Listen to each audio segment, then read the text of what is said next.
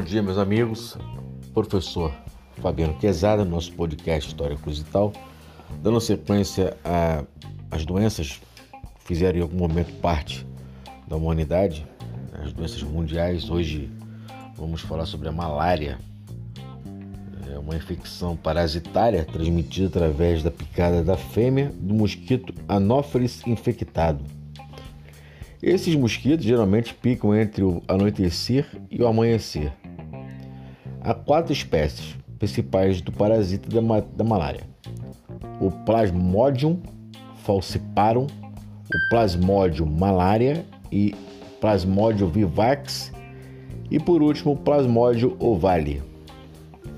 O P. falciparum é a principal causa da malária clínica grave e de mortes.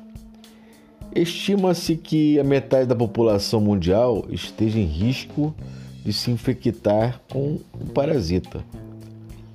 A malária é uma doença evitável, detectável e tratável, que se apresenta mais comumente em áreas pobres e desfavorecidas. A doença causa estragos no nível socioeconômico, representando um impacto enorme para a receita de países endêmicos e uma carga importante nos serviços de saúde. Enquanto 90% das mortes por malária ocorrem na África subsaariana, a doença está presente em quase todas as áreas tropicais onde o MSF tem programas em campo, de Etiópia e Serra Leoa até Camborra e Mianmar. Sintomas: Uma vez transferida para o corpo humano, a infecção viaja até o fígado, onde se multiplica e entra nas células vermelhas do sangue. E dentro dessas células, os parasitas se multiplicam rapidamente até elas se romperem, liberando ainda mais parasitas na corrente sanguínea e manifestando nesse processo os sintomas típicos da doença. A malária começa como a gripe, com os primeiros sintomas surgindo entre 9 e 14 dias após a infecção. Os sintomas incluem febre, podem ocorrer ciclos típicos de febre, calafrios, suor em grande quantidade, dor nas articulações, dores de cabeça, vômitos frequentes, convulsões e até mesmo coma. Se a malária simples não for tratada, ela pode se tornar grave. Anualmente, cerca de 8 milhões de casos de malária progridem para o tipo grave da doença. Mortes por malária podem ocorrer devido a danos cerebrais, a malária cerebral ou danos aos órgãos vitais. A redução das células vermelhas no sangue pode causar anemia. Diagnóstico: O diagnóstico da malária é feito rapidamente por meio do teste da tira reagente ou por meio da observação do parasita em microscópio em uma amostra de sangue. Entretanto, testes rápidos nem sempre estão disponíveis. Microscópios não são sempre efetivos e, como resultado, diagnósticos baseados em sintomas ainda são comuns em grande parte do mundo em desenvolvimento. E isso significa que os pacientes são frequentemente diagnosticados de forma errônea e as verdadeiras causas de seus sintomas permanecem sem tratamento.